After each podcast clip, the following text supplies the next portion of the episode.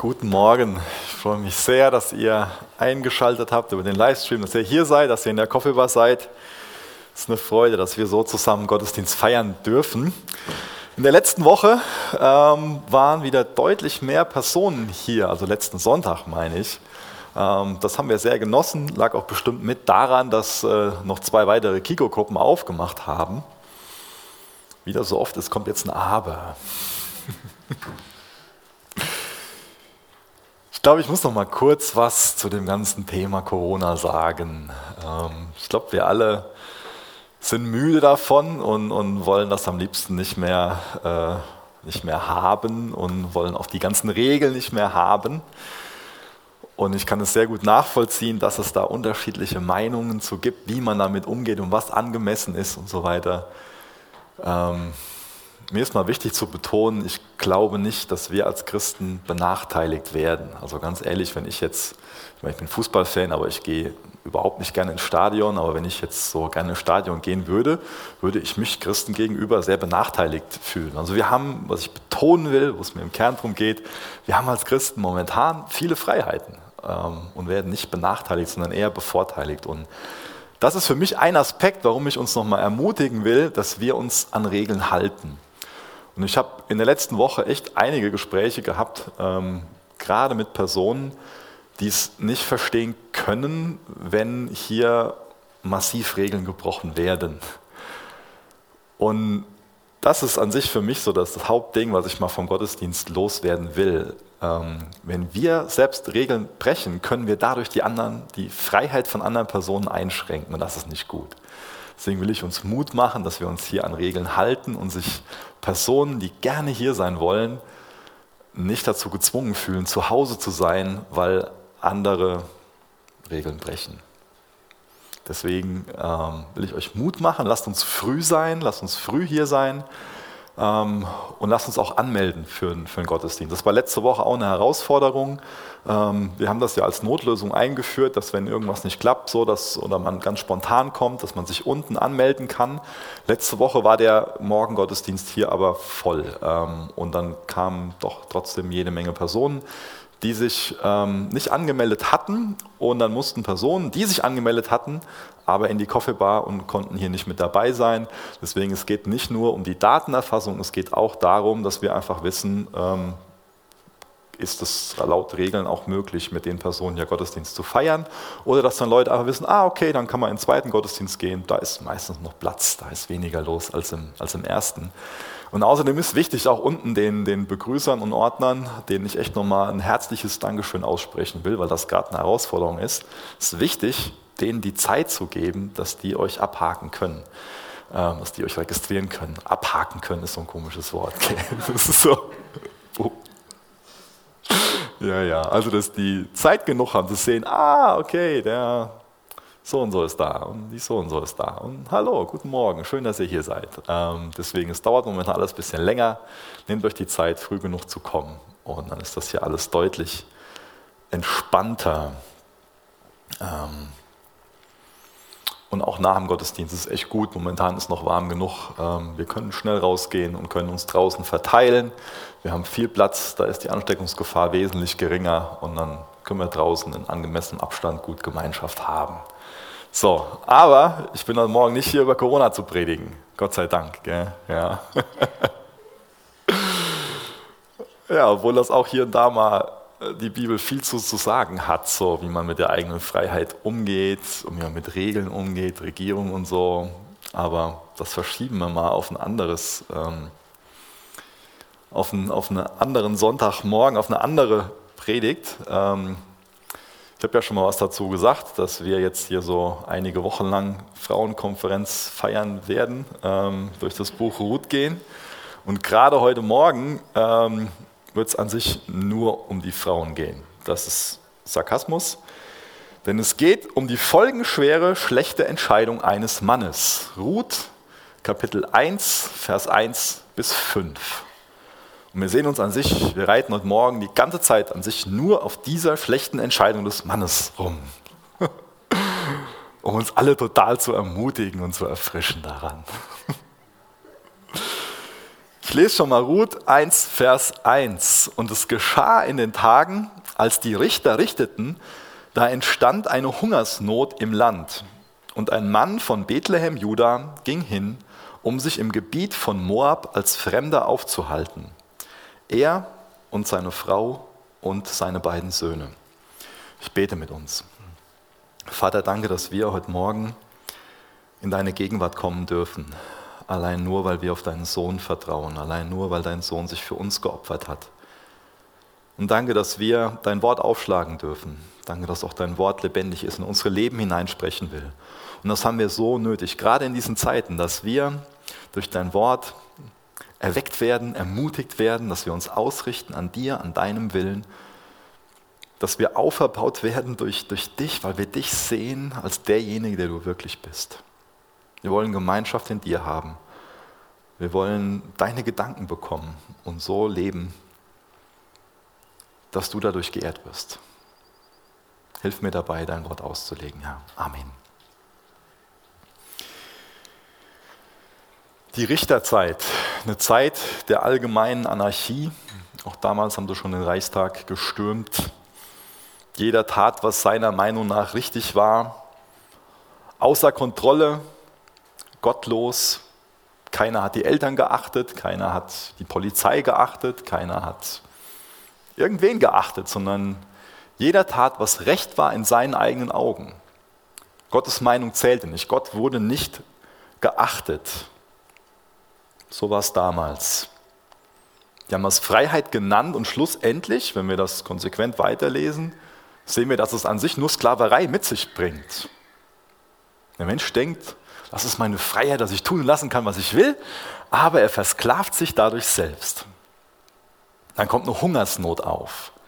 Ich kenne keinen Hunger, ich weiß nur, was Völlerei ist, ganz ehrlich. So richtigen Hunger kenne ich nicht. Aber damals gab es eine Hungersnot. Und ähm, es gab eine Hungersnot, weil sie Gott ungehorsam waren. Das ist jetzt kein allgemeines Prinzip, was man ableiten kann für die Zeit von heute, aber damals gab es die Verheißung, ich lese die mal vor aus Levitikus 26, Vers 3 und 4, wenn ihr in meinen Ordnungen lebt und meine Gebote haltet und sie tut, dann werde ich euch Regengüsse geben zu ihrer Zeit und das Land wird seinen Ertrag geben und die Bäume des Feldes werden ihre Frucht geben. Das war ein Versprechen, was damals gültig war im alten Bund. Wir leben heute im neuen Bund. Und damals war definitiv die Hungersnot eine Konsequenz, die sich daraus ergeben hat, dass das Volk Gottes nicht nach Gott gefragt hat, ungehorsam gelebt hat. Und damals kannten sie auch Gottes Wort. Die waren mit diesen Worten vertraut. Jetzt könnten wir normal davon ausgehen, dass es denen in den Sinn kommt, aha, wir haben diese Verheißung, also läuft was bei uns falsch, deswegen sollten wir jetzt Gott suchen. Wir sollten ins Gebet gehen, sollten fragen, wo wir daneben liegen, aber wir sehen, dass sie anders mit dieser Hungersnot umgehen. Und diese Hungersnot herrschte in Bethlehem, die Geburtsstadt von König David, die Geburtsstadt von König Jesus. Und Bethlehem, was heißt das auf Deutsch? Weiß das jemand? Haus des Brotes. Ganz schön bitter, oder? Im Haus des Brotes. Also das hat, diese Stadt hat den Namen nicht einfach so gehabt. Die hat den Namen gehabt, weil das die Stadt war, wo es ganz viel Korn gab, wo es ganz viel Essen gab. Sie hungern im Haus des Brotes. Und dann kommt die Entscheidung, aus dem Haus des Brotes wegzugehen. Wenn wir mal davon ausgehen, dass es eine schlechte Entscheidung ist. Nicht zu fragen, Gott, was habe ich jetzt dazu beigetragen, dass es hier so ist, sondern das Haus des Brotes zu verlassen. Leider haben sie Gott nicht gesucht, sondern sind nach Moab gegangen. Was ist denn Moab so für ein Stamm? Moab ist entstanden durch den Inzest von Lot. Das sind die Menschen, die haben den Biliam ein paar Jahre vor der Geschichte beauftragt, das Volk Israel zu verfluchen. Es ist ähm, der Stamm, wo die Frauen ganz bewusst israelische Männer verführt haben und auch zum Götzendienst verleitet haben. Das sind diejenigen, die ihre eigenen Kinder dem Götzen Chemoch geopfert haben. Ist es schlau, Bethlehem zu verlassen und nach Moab zu gehen? Wahrscheinlich nicht, wenn man weiß, was das für ein Stamm war. Dann weiß man, dass das wirklich ein Spiel mit dem Feuer ist. Gott hat sein Volk dazu berufen, abgesondert von den anderen Völkern um sie herum zu leben. Und wenn man sich vergegenwärtigt, bewusst macht, was die für eine Kultur hatten, gerade wenn ich das mit Kindesopfer und so erwähne, also das ist grausam. Das war kein Kulturgut, was man irgendwie schützen sollte, sondern das war ganz, ganz schlimm, wie damals gelebt wurde. Dann versteht man, warum Gottes Volk abgesondert von ihnen leben sollte. Aber hier wird die Entscheidung getroffen, ach, da in Moab gibt es anscheinend Essen, da gehe ich mal hin. Erscheint mir eine gute Idee zu sein. Um nach Moab zu kommen, musste man so fast 100 Kilometer durch die judäische Wildnis in die Nähe des Toten Meeres wandern, Jordan überqueren. Und das war ganz klar der Abschied aus dem verheißenen Land, der Abschied aus Israel, eine Rückkehr in die Wüste. Eine Rückkehr dahin, von dem Gott eigentlich befreit hatte. Gott hat sie befreit aus der Sklaverei, hindurchgeführt durch die Wüste ins verheißene Land hinein. Ganz klar ein Rückschritt, eindeutig Schritte in eine ganz falsche Richtung. Die Hungersnot ist eine, ist eine ganz, ganz reale Schwierigkeit, ein großes Problem. Und man kann mit Problemen, mit Schwierigkeiten ganz unterschiedlich umgehen. Wir können Schwierigkeiten verdrängen. Wir können also so tun, als ob die gar nicht existieren. Gewöhnlich wird es dadurch nicht besser. Gewöhnlich nehmen da die Schwierigkeiten zu. Man kann versuchen, wie hier in dem Beispiel, von Schwierigkeiten wegzulaufen. Gewöhnlich ist es dann so, dass die später wieder auf einen zurückkommen, meist noch heftiger als vorher. Oder man kann Schwierigkeiten meistern. Ich sage nicht, dass es einfach ist, aber es ist möglich, Schwierigkeiten zu meistern, indem wir Gott vertrauen, indem wir ihn suchen, indem wir es zulassen, dass er uns daran wachsen lässt.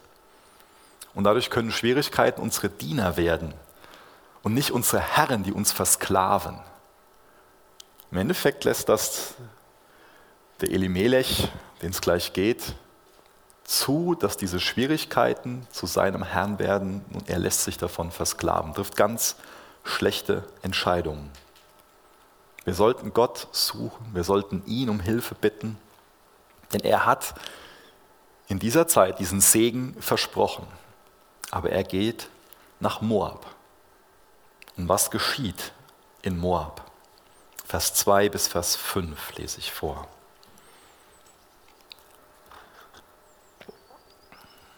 Und der Name des Mannes war Elimelech und der Name seiner Frau Noomi und die Namen seiner beiden Söhne Machlon und Kilion, Ephratiter aus Bethlehem, Juda.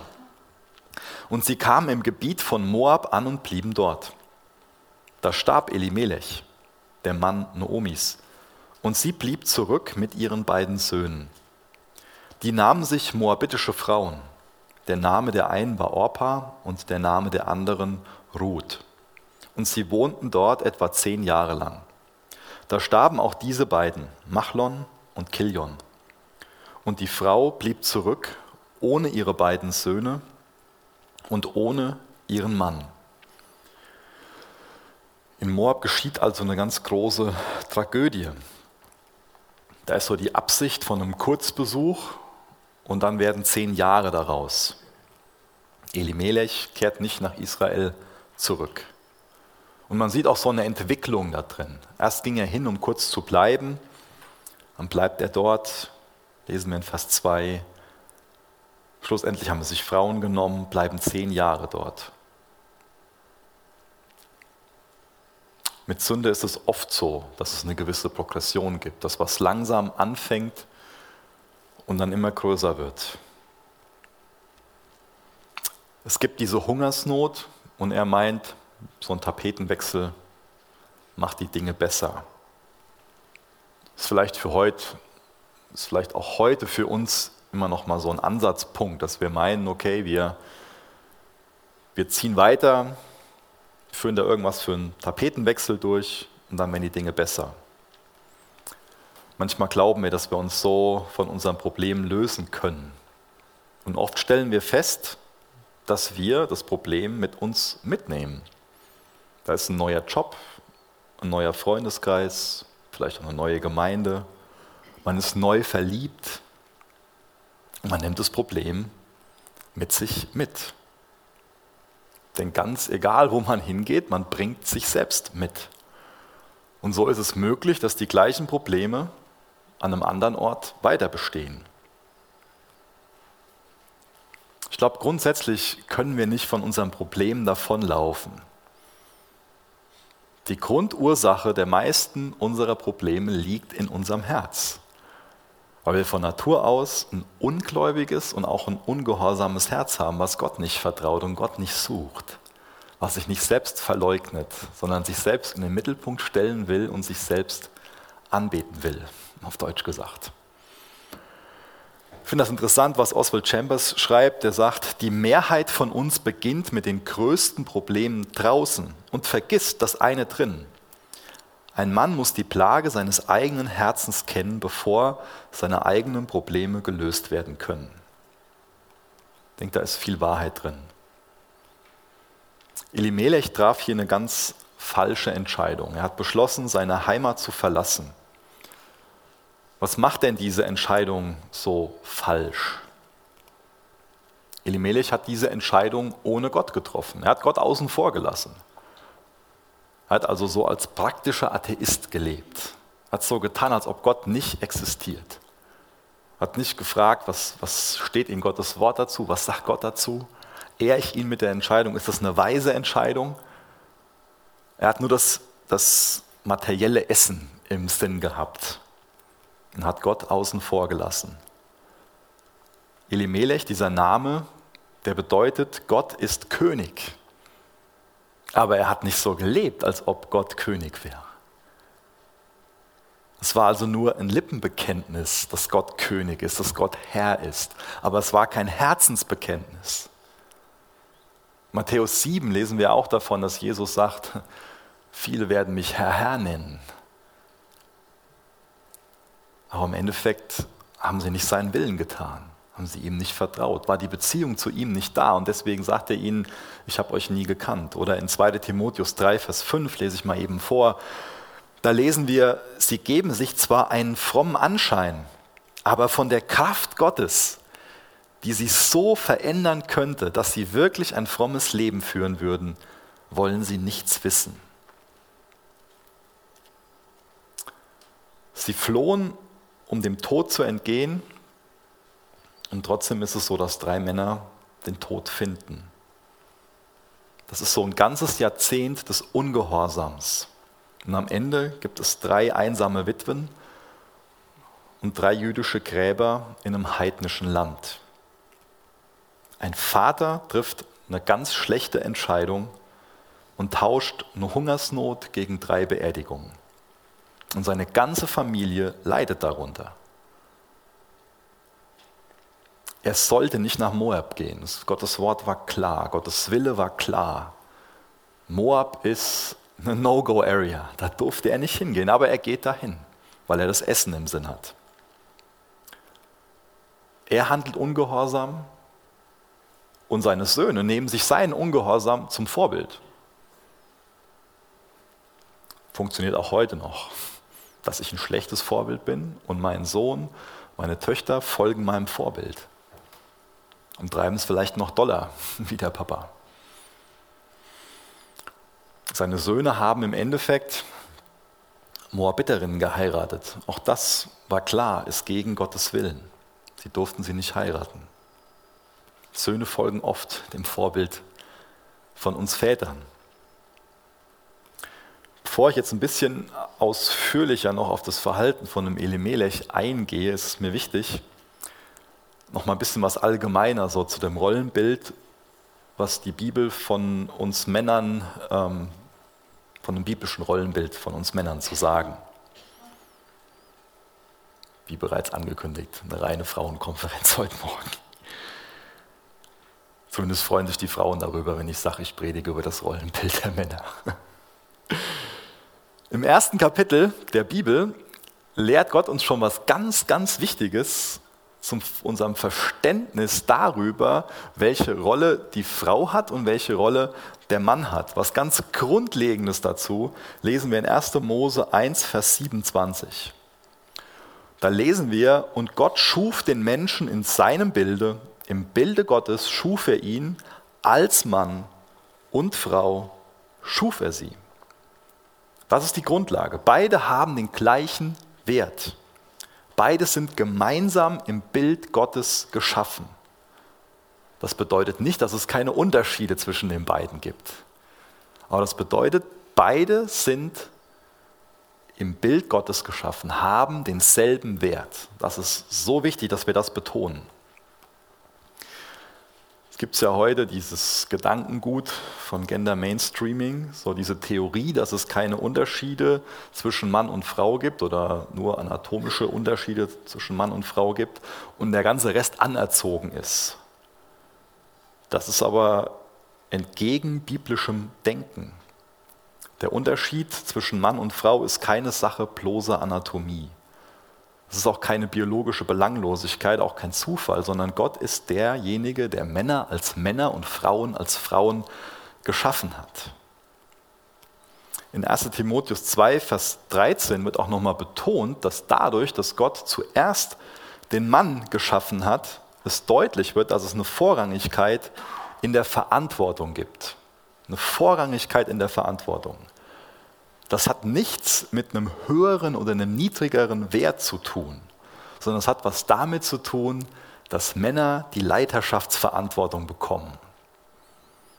Es werden verschiedene Worte auch gerade in Epheser 5 gebraucht, mit denen heute schon mal der ein oder andere Schwierigkeiten hat. Ein Wort ist dieses Wort Haupt. Mit dem Wort Haupt braucht man keine Schwierigkeit haben. Das beschreibt nämlich in allererster Linie eine Verantwortung und begründet absolut nicht irgendwie sowas, dass Männer meinen, sie können jetzt die Macho-Bestimmer sein. Das ist nicht ein biblisches Rollenverständnis des Mannes. Er ist das Haupt, was die Verantwortung hat, der Familie zu dienen. Als Mann sollst du die Familie zusammenhalten, sollst sie versorgen, sollst sie umsorgen, sollst sie lieben, sollst dich liebevoll kümmern. Also Haupt ist in erster Linie eine Verantwortung. Es geht nicht darum, dass so eine stereotype Rollenverteilung dadurch gelehrt wird, sondern es geht darum, dass man sich gegenseitig braucht, dass man sich ergänzt und dass schlussendlich der Mann die Verantwortung trägt. Und gerade da, wo wir als Männer, gerade da, wo wir als Leiter Schwächen haben, da brauchen wir besonders Ergänzung. Das im Prinzip lässt sich auf alles weitere auch anwenden, dass man Ergänzung braucht, gerade da, wo man Schwächen hat. Und ein guter Leiter, ein geistlicher Mann, der kennt seine Schwächen und lässt sich total gerne ergänzen. Ich habe eben schon mal auf 1. Mose 1 verwiesen, zwei Kapitel weiter. 1. Mose 3 geschieht der sogenannte Sündenfall, bei dem ja die Eva nicht wirklich unbeteiligt war wo man jetzt davon ausgehen könnte, dass Gott jetzt zuallererst was an ihrem Verhalten auszusetzen hat. Aber zu wem geht Gott? Gott fragt, Adam, wo bist du? Gott hat erstmal nach dem Sündenfall den Adam angesprochen, weil es da eine Vorrangigkeit in der Verantwortung gibt. Das entbindet Eva, das entbindet Frauen nicht von ihrer Verantwortung, auf keinen Fall. Eine Frau ist ein persönlicher, moralischer Mensch im Bilde Gottes erschaffen und selbstverständlich für ihr Handeln verantwortlich. Aber in der Beziehung zwischen Mann und Frau sieht Gott zuallererst den Mann an, sieht in allererster Linie die Verantwortung im Mann und fragt ihn, warst du der geistliche Leiter in deinem Zuhause? Das ist die Frage, die Gott Männern seit Jahrhunderten stellt, auch heute Morgen. Bist du der geistliche Leiter deines Zuhauses? Wichtige Frage. Also sollte man sich nicht an dem Wort Haupt stoßen und meinen, dass darin eine Benachteiligung für die Frau liegt. Dann geht es ja weiter in Epheser 5 und es wird die Unterordnung der Frau betont. Das kann man nur so lange tun, indem man einen Satz für sich isoliert und sonst jede Menge außen vor lässt. Denn die Unterordnung der Frau, die wird nur so lange betont, solange sich der Mann Gott unterordnet. Und wenn man einfach nur lesen sollte, dass sich eine Frau immer dem Mann unterordnen soll, in allem, dann kann ich es verstehen, wenn sowas dann sauer aufstößt. Aber im gleichen Satz lesen wir ja noch davon, solange sich der Mann Gott unterordnet, so wie sich der Mann Gott unterordnet, so steht es da. Und ich denke, dann ist Unterordnung auch kein Problem. Und dann ist vor allen Dingen Unterordnen auch niemals die Unterdrückung der Frau. Grundsätzlich sind Männer und Frauen aufgefordert, den anderen wirklich wichtiger zu nehmen als die eigenen Wünsche und ihn zu respektieren. Das ist ein hoher Maßstab, oder? Da scheitere ich dran. Grundsätzlich sind Männer und Frauen aufgefordert, den anderen wichtiger zu nehmen als die eigenen Wünsche und den anderen zu respektieren, zu lieben. Ein hoher Maßstab. Epheser 5, Vers 25 lesen wir, ihr Männer liebt eure Frauen so, wie Christus die Gemeinde geliebt hat. Ich meine, hier muss klar sein, da steht nichts von Unterdrückung der Frau. Das lässt sich nicht mit der Bibel begründen. Wie hat denn Christus die Gemeinde geliebt? Selbstlose Liebe. Er hat sich hingegeben bis in den Tod. Ein solcher Mann, der diesem Vorbild folgt, ist also ein Mann, der für seine Frau riesengroße Nachteile in Kauf nimmt. Für den wirklich die Bedürfnisse der Frau wichtiger sind als seine eigenen. Das ist unsere Rolle, Männer. Nehmen, nehmen wir das an? Wollen wir solche Männer sein?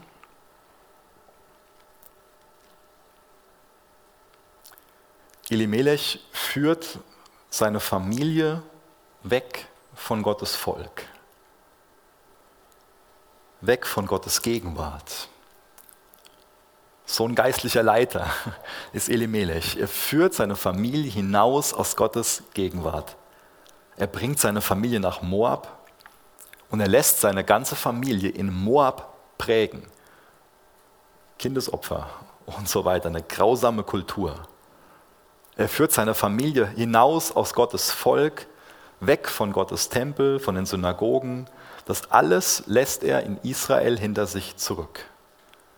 In Moab gibt es keine Gemeinde, da gibt es keine Gottesdienste, da gibt es keine Chapel Groups, keinen Kindergottesdienst, keine Jugend, keinen Teenkreis. Da gibt es nicht die Möglichkeit, sich beständig in der Gemeinde zu investieren, die Zeit einzubringen, die Fähigkeiten einzubringen, Gemeinschaft zu leben, ein Vorbild zu sein für die Kinder. Woher sollen das die Kinder lernen, wenn man da selbst nicht Vorbild drin ist? Woher sonst sollen sie es lernen? Zehn Jahre ohne Gemeinde, ohne gemeinsames Gemeindegebet. Eine ganz schlechte Entscheidung, die er als Mann trifft. Vielleicht hat er sich gedacht, Hauptsache, das Essen steht auf dem Tisch. Dafür muss ich als Mann sorgen. Das ist ja als Mann meine, meine Verantwortung, meine Familie zu versorgen. Ich verdiene das Geld, damit das Essen auf dem Tisch steht, damit die Familie nettes Zuhause hat, damit die Kinder später mal eine gute Ausbildung machen können. Und dann habe ich meinen Job erledigt. Vielleicht hat er so gedacht. Er macht aber einen großen Fehler. Er denkt, hypothetisch gesehen, ich denke, das macht Sinn, nur, dass seine Verantwortung, die Familie zu versorgen, rein materiell gesehen besteht. Und es ist für uns Männer so wichtig zu sehen, dass materiell die zweite Verantwortung ist, aber dass wir in allererster Linie die Verantwortung vor Gott haben, unsere Familie geistlich zu versorgen. Wie ist dein, dein Denkmuster in Bezug auf deine Rolle als Mann, ist das dein Denken? Du sagst mit Freude, ja Gott, ich will meiner Berufung folgen und meine Familie geistlich versorgen und auch finanziell. Das ist ein wichtiger Aspekt, aber das dürfen wir nicht jetzt wichtiger nehmen als das Geistliche. Er hat nur das Materielle im Blick und er lässt Gott außen vor. Und wie schnell kann uns das auch heute passieren, dass wir nur das Materielle im Blick haben und Gott außen vor lassen? Wie wichtig ist dir Wohlstand? Sind dir diese Fragen, dass du mal deinen Kindern ein tolles Studium finanzieren willst, ist dir das wichtiger als ein, ein geistlicher Ansatz? Das ist ja nicht verwerflich, wenn du sagst, du willst genug Geld verdienen, um, um deine Familie zu versorgen und gute Bildung und so. Das ist ja auch ein Wert. Aber was ist denn wirklich wichtiger? Ist dir klar, dass das geistliche Wohlbefinden deiner Familie viel, viel, viel, viel bedeutender ist als das Materielle? Und ich denke, dass das auch eine, ein Ding ist, wo wir einfach mit, mit kämpfen wegen dem Zeitgeist, weil wir einfach im Materialismus leben. Und da sollten wir wach werden und sehen, okay, was ist mir denn wichtiger? Ist mir wirklich das geistliche Wohl der Familie wichtiger? Oder bin ich in allererster Linie auf das materielle Wohl meiner Familie aus? Welche Beziehungen hast du als Vater zu deinen Kindern? Oder welche Beziehung willst du mal zu deinen Kindern haben, wenn du mal irgendwann welche hast? Kennst du als Papa deine Kinder? Es gibt viel zu viele Väter, die abwesend sind, die sich in der Arbeit vergraben oder auch exzessiv Hobbys nachgehen, bei denen die Familie keine Rolle spielt. Welche Beziehung hast du zu deinen Kindern? Das ist für uns heute noch möglich, dass wir nach Moab gehen und dort unsere Kinder erziehen und prägen lassen, indem wir hergehen, uns in der Arbeit vergraben und Entscheidungen treffen, dass wir viel Geld aufnehmen für ein Haus. Mama und Papa müssen arbeiten gehen und man schickt die Kinder nach Moab, damit sie dort erzogen werden. Das kann heute noch eine Entscheidung sein, die wir treffen. Aber Hauptsache, wir wohnen in einem großen Haus. Hauptsache, wir haben zwei Autos. Hauptsache, wir haben das und das Materielle. Und wir lassen die Kinder in Moab erziehen. Und zehn Jahre später oder vielleicht noch länger wachen wir auf und merken, was wir eigentlich gemacht haben, welche schlechten Entscheidungen wir getroffen haben. Ich will heute Morgen nicht hergehen und irgendwie gesetzlich predigen und sagen, jede Frau muss zu Hause bei den Kindern bleiben, aber das kann für eine christliche Familie eine ganz weise Entscheidung sein, dass man einen Lebensstil wählt, der es erlaubt, dass die Frau in den, vor allen Dingen, wenn die Kinder klein sind, zu Hause bleibt. Das ist eine Möglichkeit für eine weise Entscheidung. Ich stelle kein Gesetz auf. Aber man ist verantwortlich für seine Entscheidungen. Man ist verantwortlich für die Entscheidung, die man trifft, hohe Schulden zu machen oder meinen zu müssen, das und das brauche ich materiell alles, wodurch die Frau dann gezwungen ist, arbeiten zu gehen. Es ist eine Lüge, dass heute eine Frau arbeiten gehen muss. Es ist auch anders möglich. Du als Mann bist verantwortlich für die Entscheidungen, die du für deine Familie triffst, die du für dich persönlich triffst. Und irgendwann fährt man eine Ernte ein. Und ich glaube, dass wir uns da radikal hinterfragen müssen. Und ich glaube auch, dass es an der Zeit ist, dass wir für uns persönlich, um geistliche Väter zu sein, radikale Entscheidungen treffen. Was meine ich damit? Man kann Jobs kündigen. Man kann immer mehr Verantwortung auf der Arbeit ablehnen. Das ist möglich.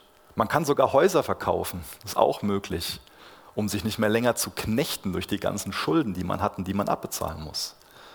Die Frage ist, was ist mir wichtiger? Ist mir das geistliche Wohl meiner Familie wichtiger? Oder ist es mir vielleicht wichtiger, nicht einzugestehen, dass ich einfach nur materiell gesehen da jetzt Entscheidungen getroffen habe und Gott außen vor gelassen habe? Es ist so geistlich, der eigenen Familie zu sagen, ich habe als Mann falsch entschieden. Und es kostet uns jetzt was. Es kostet uns was, den Wohnort zu wechseln, den, den Job zu kündigen, das Haus zu verkaufen oder was es auch ist. Ich weiß, dass das große Themen sind, die auch heute Abend noch für Streit in Familien sorgen können, aber ich weiß, dass es wichtig ist, das anzusprechen.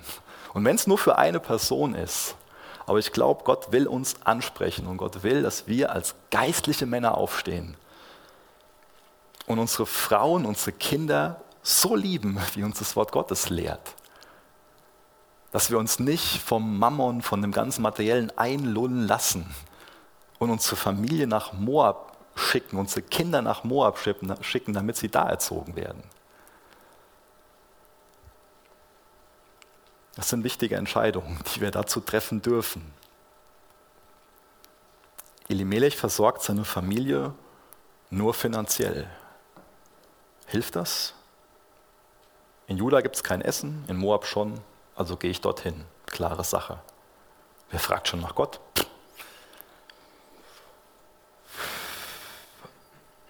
Elimelech führt seine Familie weg von Gott. Er führt seine Frau heraus aus der Gemeinschaft mit anderen Frauen, mit denen sie beten, weinen und lachen kann. Er führt seine, seine Kinder heraus aus einer Gemeinde, in der eine funktionierende Gemeinschaft war, die sich nach Gott ausgerichtet hat. Er führt sie heraus aus einer Chapel Group, in der sie als Familie gesunde geistliche Beziehungen hatten und sich gemeinsam gefragt haben, was es bedeutet, Jesus nachzufolgen und sich dabei unterstützt haben. Für Elimelech spielt die Frage, wo seine Familie an Gott anbetet, keine Rolle. Er zieht los, ohne drüber nachzudenken, mit welchen Freunden seine Kinder aufwachsen werden, welche Frauen sie mal heiraten werden. Das sind wichtige Entscheidungen, dass wir uns fragen, wo beten wir als Familie an? Mit wem sind wir befreundet? Wo werden meine Kinder geprägt? Elimelech brachte Brot auf den Tisch, aber nicht das Brot des Lebens. Und das sollte unser Herzschlag sein, dass wir in allererster Linie das Brot des Lebens auf den Tisch bringen wollen. Ich sage es ganz deutlich, Elimelech ist ein Versager. Er ist seiner Verantwortung, die er als Familienvater hatte, nicht nachgekommen. Wenn du Familienvater bist, dann ist es deine Verantwortung, demütig und liebevoll, treu, stetig, biblisch, mutig, weise, großzügig deine Familie zu leiten. Du trägst die Verantwortung für deine Kinder, für deine Frau, für ihr Wohlergehen. Es ist gut, wenn die Schule dabei hilft, es ist gut, wenn die Gemeinde dabei hilft, auch wenn die erweiterte Familie dabei hilft, aber in allererster Linie hast du als Mann die Verantwortung. Wie gehst du mit der Verantwortung um? Betest du mit deinen Kindern? Betest du mit deiner Frau? Bist du mit ihnen gemeinsam in Gottes Wort? Das alles beschreibt einen Mann, der nicht zu Hause den, den Macho raushängen lässt, den Boss raushängen lässt, der sich bedienen lässt, sondern es beschreibt einen Mann, der ein Leiterdiener ist. Bist du so ein Leiterdiener, demütig, selbstlos, wirklich den, den, den, den Fokus auf dem anderen und das Wohlergehen des anderen bemüht? Frustriert dich deine Frau? Denk über deine Frau wie ein Garten und du bist der Gärtner. Frustrieren dich deine Kinder? Du bist der erste Pastor deiner Kinder. Das ist eine ganz hohe Berufung, die wir haben. Der kann ich nicht einfach so folgen. Da brauche ich Gottes Hilfe bei und ich versage in der Berufung. Es ist nicht so, dass ich heute Morgen so hier stehe, sondern es ist so, dass Gott mich angesprochen hat. Gott will mir helfen, Gott will dir helfen. Der Heilige Geist will ich erfüllen, um solch ein Leiter zu sein. Wollen wir uns helfen lassen? Ja, das ist eine ganz wichtige Frage. Wollen wir ein biblisches Rollenverständnis haben? Wollen wir diese biblische Verantwortung annehmen? Und wollen wir uns dabei helfen lassen? Denn alleine geht es nicht. Da brauchen wir einander und da brauchen wir vor allen Dingen Gottes Geist, der uns dabei hilft. Gibt es irgendwelche Ausreden, die dir einfallen, warum du kein geistlicher Leiter sein kannst? Warum du kein Pastor deiner Familie sein kannst? Gebrauche keine Ausreden. Wenn du dich nicht liebevoll um deine Familie kümmern wirst, wer soll es dann machen? Wenn du kein geistlicher Leiter für deine Familie bist, wer, wer soll es dann sein? Es gibt eine Gefahr, dass wir uns kurzfristig darauf fokussieren, dass wir eine gute Zeit haben wollen. Wir sollten den Fokus haben, wie wir ein gutes Vermächtnis hinterlassen können. Zehn Jahre lang haben die Gottes Wort nicht gehört, haben sie nicht mit Gottes Leuten gebetet und der Familienname stirbt aus. Da ist kein Vermächtnis mehr. Wir sollten viel mehr in Vermächtnis denken und viel weniger in kurzfristig eine gute Zeit haben. Der Elimelech hat sich auf menschliche Weisheit verlassen, hat Gott außen vor gelassen. Da gibt es Essen, da gehe ich hin. Was Gott dazu sagt, interessiert mich nicht. Und wir sehen, was passiert, wenn man Gottes Weisheit außen vor lässt. Aber wie gut, dass Gott uns seine Weisheit anbietet. Wie gut, dass wir uns auf, auf ihn verlassen können, dass er uns einlädt, ihm zu vertrauen. Wer ihm vertraut, wird Gottes Versorgen erleben. Deswegen treff nicht Entscheidungen, die in allererster Linie wirtschaftlich Sinn ergeben, sondern treff geistliche Entscheidungen. Frag dich, wie wird meine Familie aufblühen? Ich weiß, dass es ein hoher Maßstab ist, den Gottes Wort da an mich, an dich als Familienvater legt.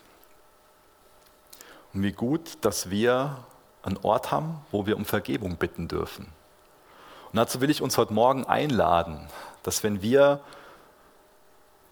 versagt haben, dass wir das bei Gott benennen können, dass wir ihn um Vergebung bitten dürfen. Und ich will uns auch dazu einladen, zu unseren Frauen zu gehen, die Dinge beim Namen zu nennen und auch zu unseren Kindern zu gehen und wirklich um Vergebung zu bitten. Gott lädt uns dazu ein, dass wir uns vergeben lassen und dass wir auch um Hilfe bitten. Ohne ihn können wir das nicht schaffen. Und wir brauchen auch einander dazu. Und auch das ist eine Einladung. Wir können uns da gegenseitig drinnen unterstützen. Wir können auch zu älteren Männern gehen, wo wir sehen, die sind da ein geistliches Vorbild und können sie bitten, dass sie uns darin unterstützen. Es gibt Wege aus dem Versagen heraus. Es gibt Vergebung dafür und Gott will unser Herz ändern und will uns dabei helfen, solche Männer zu sein. Ich will noch gerne mit uns beten. Wenn ihr wollt, dürft ihr gerne dazu aufstehen.